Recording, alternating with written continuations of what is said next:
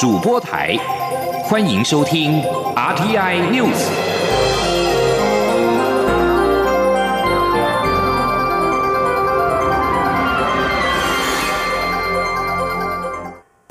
各位好，我是主播王玉伟，欢迎收听这节央广主播台提供给您的 RTI News。今天是二零二一年五月十号，新闻首先带您关注。印度 COVID-19 疫情失控，外交部九号表示，五月底包机因为航空公司受到疫情影响而无法成行，建议人在印度的侨民、台商，在还有其他商业航班可使用的情况之下，尽速定位搭机返台。外交部指出，台湾良友旅行社原本与外交部及驻印度代表处合作，规划在五月底包机前往印度德里接载侨民、台商返台。但是，相关航空公司受到疫情影响，机组员调派困难、没有航权或是飞机机型等因素限制，现在已经无法提供包机服务，导致包机无法成行。外交部表示，基于当前印度疫情日益严峻，以及印度的医疗体系及资源已经难以负荷庞大的需求，外交部建议目前仍在印度的国人，在仍有其他商业航班可使用的情况之下，尽速定位搭机自印度返台。外交部统计，目前日本航空在五月三十号前仍有六个航次自德里经东机转机返回台北。如果需要相关的资讯或协助，可以直接联系驻印度代表处副参事蔡天福。相关的资讯也可参考驻印度代表处的网页。外籍人士入境以及本国籍的人士回到台湾，都还是要遵守相关的防疫规定。徐姓男子等七名台湾籍人士从马来西亚驾驶一艘帆船返回台湾，八月抵达安，在五月八号抵达安平港，因为没有事先完成入港申报，无法检疫入境。经过协调之后，其中五人先上岸展开居家检疫，另外两人暂时留守在船上。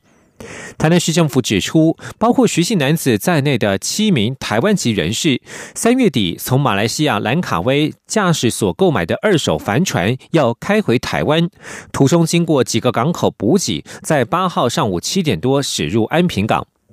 台南市府表示，海巡署人员发现帆船并没有完成入港申报，并且与机关署联系。台南市卫生局局长徐以林也亲自前往现场了解情况，并且提供协助。经协调之后，取得台湾港务公司安平港营运处的同意，让船暂时停靠在安平商港公务码头，并且办理人员相关入境审查及检疫程序。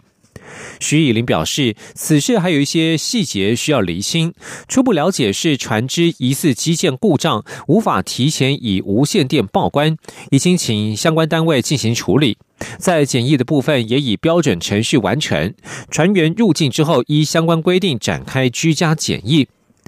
留守在船上的陈姓男子表示，这艘船是在去年于马来西亚购买，准备开回台湾用来推广海洋教育以及帆船训练。但是后来因为疫情导致回台的行程延宕，期间有些船只机件故障。在今年初，大家又花了一笔钱维修之后，三月底启程，直到五月初才开回到台湾。而在国内的疫情方面。华航机师及诺富特群聚染疫案，在昨天再新增一名模拟飞行训练教官案一一八三，以及其妻子案一一八四。中央流行疫情指挥中心也在九号公布案一一八三的公共活动史，同时修正案一一八四的活动史日期。其中，按一一八三在五月一号当天中午，曾经在中立的华泰名品城短暂停留半个小时，引发关注。今天央广记者吴立军的采访报道：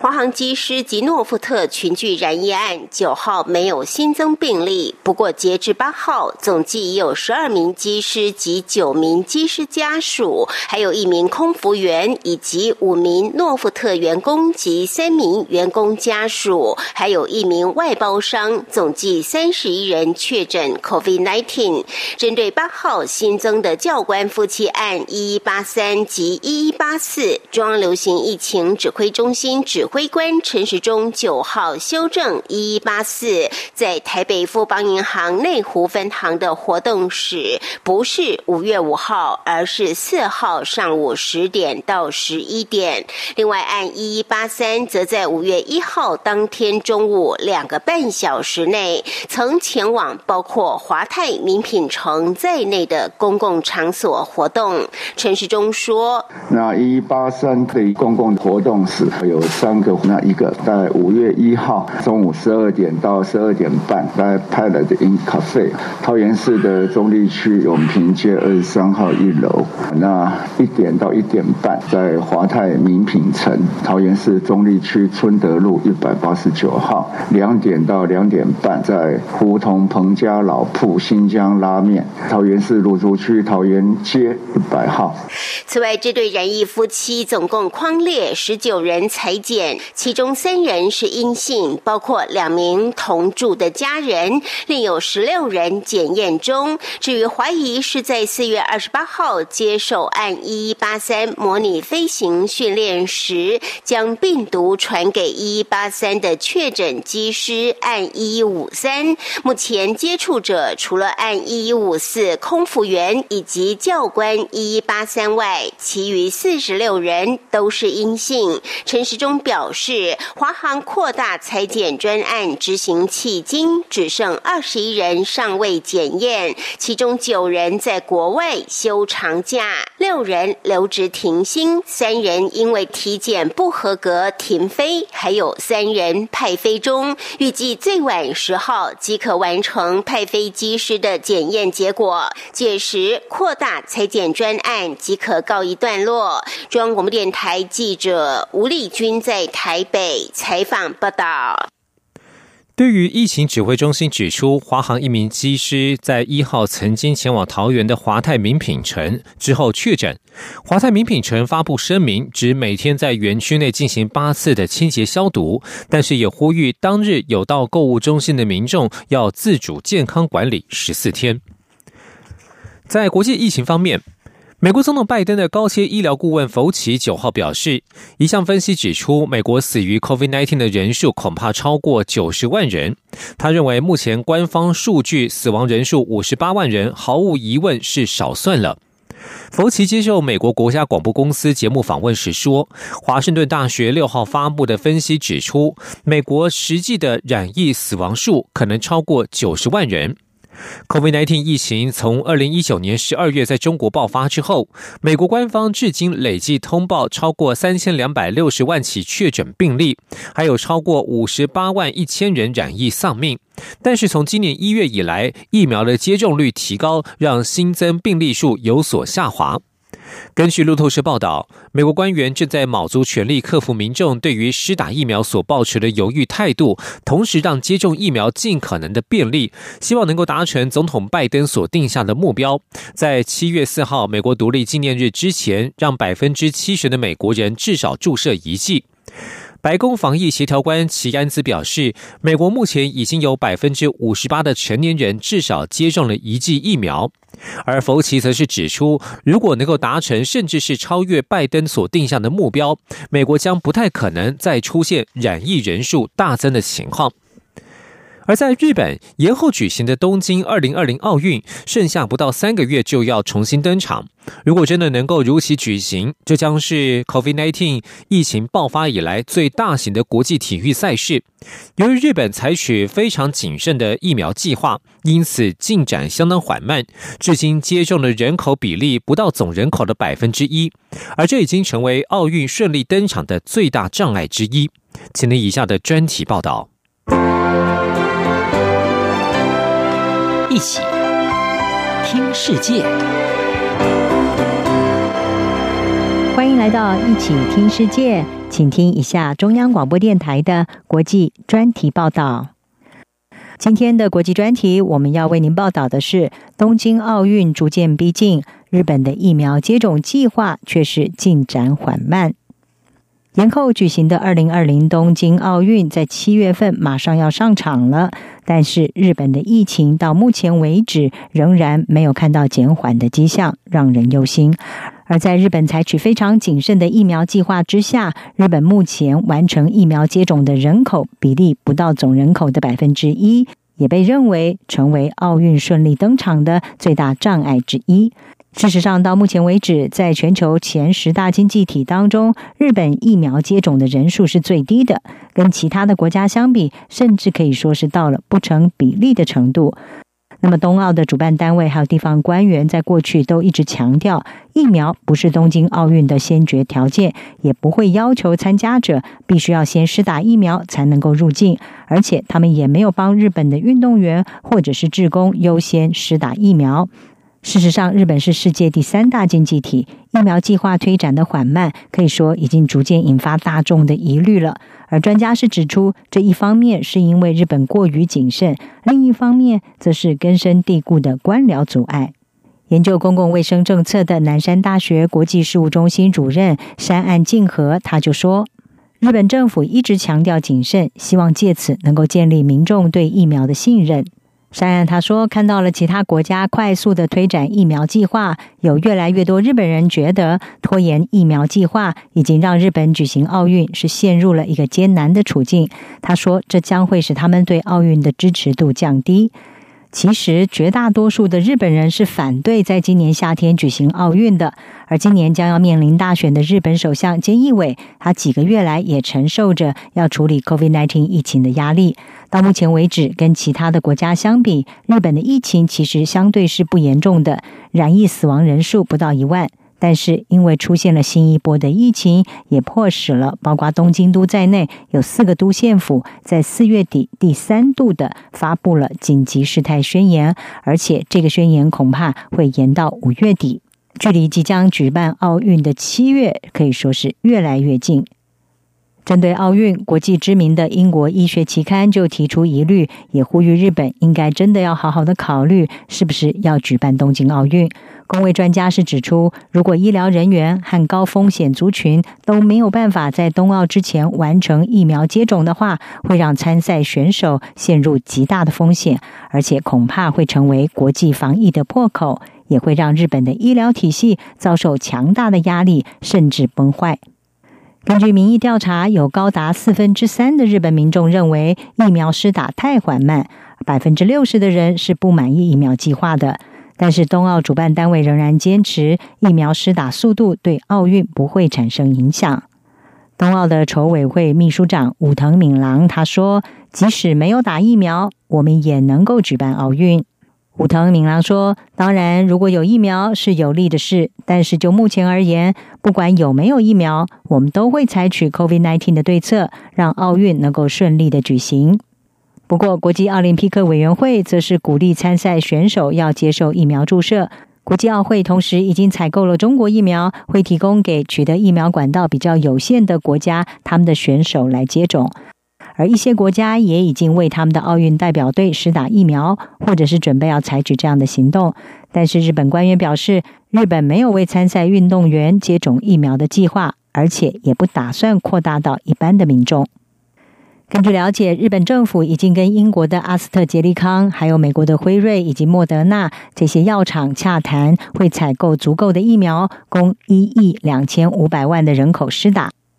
日本是在今年二月开始它的疫苗计划，第一线医疗人员是第一波施打对象。同时呢，在四月底扩大到了年长者。专家是表示，日本对疫苗计划之所以如此的谨慎，部分是因为过去曾经发生过疫苗争议，严格的规则包括要求疫苗除了国际测试之外，还必须要在日本当地进行试验。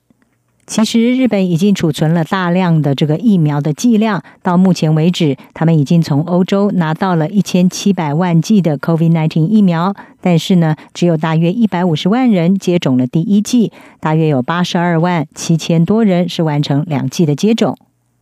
日本东京国际医疗福祉大学公共卫生教授和田晃司他就指出，在日本，其实人们觉得平等很重要。举例来说，在灾难发生时期，如果有九千个救援物件，但是呢，有一万个人有需要，那么有些地方政府他就不会提供这些物件。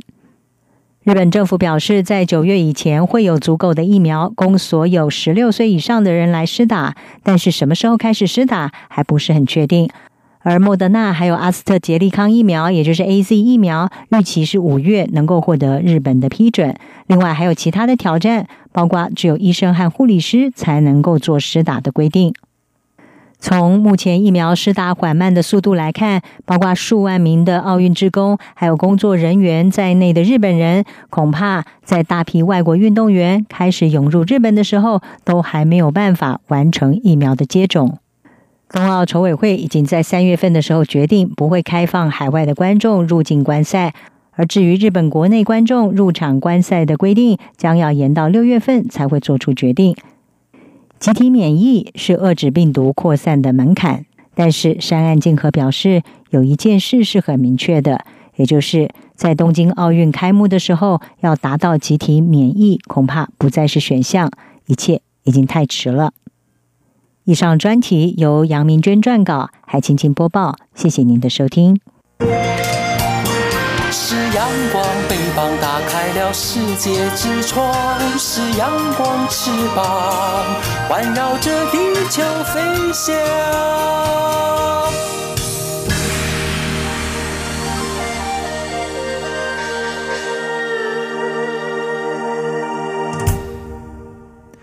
各位好，我是主播王玉伟，现在时间是上午的六点四十六分，欢迎继续收听新闻，关注国际形势。被以色列兼并的东耶路撒冷在九号紧张情势高涨，因为当地数百名巴勒斯坦抗议者本周末与以色列维安部队发生冲突而挂彩。图尼西亚已经呼吁联合国安理会十号开会讨论当地情势。法新社报道，东耶路撒冷艾格萨清真寺院区与旧城周边近日爆发2017年以来最严重的暴力事件，而且事件多半发生在夜间。各国忧心骚动可能进一步扩大。以色列总理尼坦雅胡在每周内阁会议前警告，以色列将果断且负责任的在耶路撒冷施行法律和秩序，同时维护所有宗教的信仰自由。巴勒斯坦红星月会发布最新受伤人数时说，九号夜里的冲突造成约一百二十一名巴勒斯坦人挂彩，他们多半是被橡胶子弹和闪光弹所击伤。以色列警方则是说，共有十七名远警受伤。而在八号夜里，已经有超过两百二十人受伤，而且伤者多半也是巴勒斯坦人。以色列警方稍早说，巴勒斯坦人朝警察扔掷石头和烟火，接着远警便冲入艾格萨清真寺。犹太人屯垦者在多年来试图接管巴勒斯坦人的住处，是这一波以巴冲突的主因。而在台海情势方面。《经济学人》杂志日前以台湾雷达图做封面，指称这是地球上现在最危险的地区。若是台海发爆发战争，恐怕将造成灾难，美中必须极力避免。立法院内政委员会在今天将邀请陆委会、外交部、国防部、经济部及国安局等单位列席，就美中冲突加剧之下的台海情势发展进行专题报告。根据大陆委员会的书面报告指出，中共近期欲画红线，防范国际与台湾进一步合作，将两岸僵局归责于台湾，刻意制造台海紧张氛围，但是又持续对台湾进行统战，采取两面手法，迫使台湾接受其单方面所设定的两岸关系终局，是当前台海情势不稳的主要根源。报告指出，中共强调台湾关乎其根本利益，不容干涉，指台湾议题没有退让余地，呼吁美方慎重妥善处理涉台问题，以免损害美中关系与台海和平稳定。而我陆委会则是指出，中共持续推动对台湾的融合发展、同等待遇等通惠情促融统战工作，拉拢台湾的人才、技术、资金。陆委会也再次呼吁中共正视两岸现实，以及尊重台湾民意，放弃对台强制性主张以及军事外交压迫作为，务实处理两岸关系，并且承担推动两岸良性互动的相对责任，以沟通对话化解分歧。继续关注的是民生讯息。五月九号，昨天是母亲节，而根据卫福部在二零一九年所做的调查显示，有配偶或是同居伴侣妇女，平均每天无酬照顾的时间达到四点四一个小时，是配偶或是同居伴侣的三倍，显示女性担任家庭主要照顾者，为家庭付出了不小的心力。国内保险业者针对保护所做的一项调查也显示，每天忙得像陀螺的这些妇女或是妈妈们，担心的前三大疾病依序是癌症、心血管疾病以及高血压或是中风。今天记者陈林信宏的采访报道。根据卫福部在二零一九年公布十五到六十四岁妇女生活状况调查资料显示，台湾近八成有配偶的妇女为职业妇女。这些职业妇女除了兼具人母、妻子、媳妇、女儿等家庭角色外，同时也背负着经济、职场工作与人际网络关系的多重身份。身为母亲等多重角色，让台湾的女性每天都得跟时间赛跑。如何圈住健康非常重要。根据台湾国内保险业者南山人寿近期针对身为母亲的保护进行调查，结果发现有三成的妈妈完全没有运动习惯。进一步了解没有运动习惯的原因，则是因为有超过六成的妈妈因为工作繁忙无法运动，但是有七成五的妈妈也表示，如果有家人或是好友陪伴，会更提高对健康运动的兴趣。显示如果有孩子的陪伴。与鼓励，妈妈们会更愿意花时间运动。至于在母亲健康状况部分，妈妈与子女最在意的疾病，癌症高居首位，其次为心血管疾病，接下来则是高血压或是中风。南山人寿也提醒妈妈们，面对未来可能的健康问题，也需要为自己做好保障。至于妈妈们认为自己最需要加强的保险保障，长照险或失智保障夺冠，第二名是住院手术，第三名为重大疾病或特定伤病保障，第四名则为癌症。永达保金也将妈咪归为几大类，像是天天烧饭的妈咪，接触高温油烟是罹患癌症的高危险群，建议全职妈妈可以加强重大伤病险及投保癌症险。职场妈咪则是每天匆忙赶着上下班接送小孩，压力大。不论是机车族、开车族的职场妈咪，建议投保超额责任险；通勤族则建议加强投保意外险，针对大众交通运输或是公共意外的加倍给付的理赔。至于孩子已经大了的首领妈咪，在家庭的经济压力减轻许多下，可以加码退休规划，透过保险操作，替自己退休后的生活做累积。中央广播电台记者陈玲信鸿报道。台湾外籍工作者发展协会与印尼穆斯林团体九号表示，为了避免疫情扩大风险，原定十三号在台北车站附近广场举行的开斋节仪式决定取消，并且呼吁外籍人士或移工能够在自己的住所进行祈祷。今年台湾外籍工作者发展协会与印尼穆斯林团体原本定于十三号清晨在台北车站附近广场举办开斋节仪式，但因为疫情多变，为了避免扩大染疫风险，共同维护台湾安全的防疫环境，决定取消仪式。今年伊斯兰开斋日为五月十三号，按照惯例，自清晨六点起，信徒聚会共同祈祷。台湾外籍工作者发展协会副秘书长周思宇表示，开斋仪式对穆斯林意义重大，因此九号上午在印尼穆斯林会所向各分会会长说明此一情况。由于在四月十六号曾经有三名确诊案例参与台北清真寺的活动，周思瑜同时呼吁外籍朋友在台湾应注意相关聚会风险。若是与朋友聚会一同祈祷，也要保持社交距离，遵守疫情指挥中心的规范。继续要关注的是台湾的天气，时序即将进入五月中旬，不过台湾中南部的民众恐怕依旧只能望梅止渴。根据中央气象局在九号所做的最新预测，至少在未来一周，台湾地区仍然是高压笼罩的天气。梅雨封面不仅只通过台湾北部海面，而且移动快速，无助于疏解水患，无法疏解干旱，反倒是要注意紫外线偏强，高温都在摄氏三十到三十五度之间，犹如夏天一般的天气。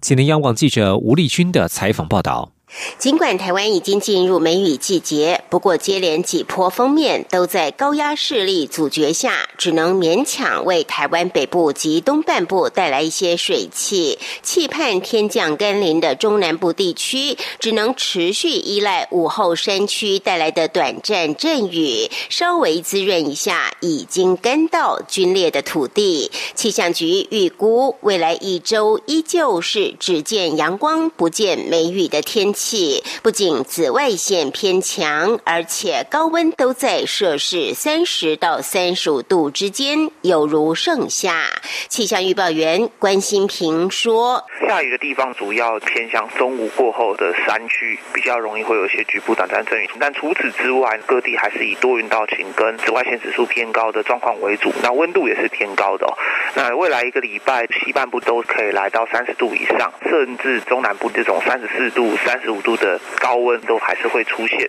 东半部也是差不多在二十九、三十一度徘徊。那夜间、清晨稍微比较凉一些，但也是二十三到二十五度，所以整体像是夏天的天气。由于未来几天的午后山区局部短暂阵雨，对集水区和水库的益助相当有限，因此恐怕还是要等到五月下旬再观察看看，届时是否有机会出现滞流性较强的大规模降雨，以疏解旱象。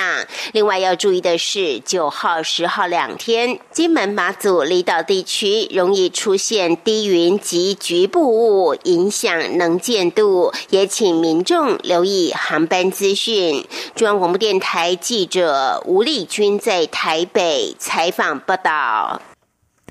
而台湾的气温逐渐回升，甚至有炎热的情况出现。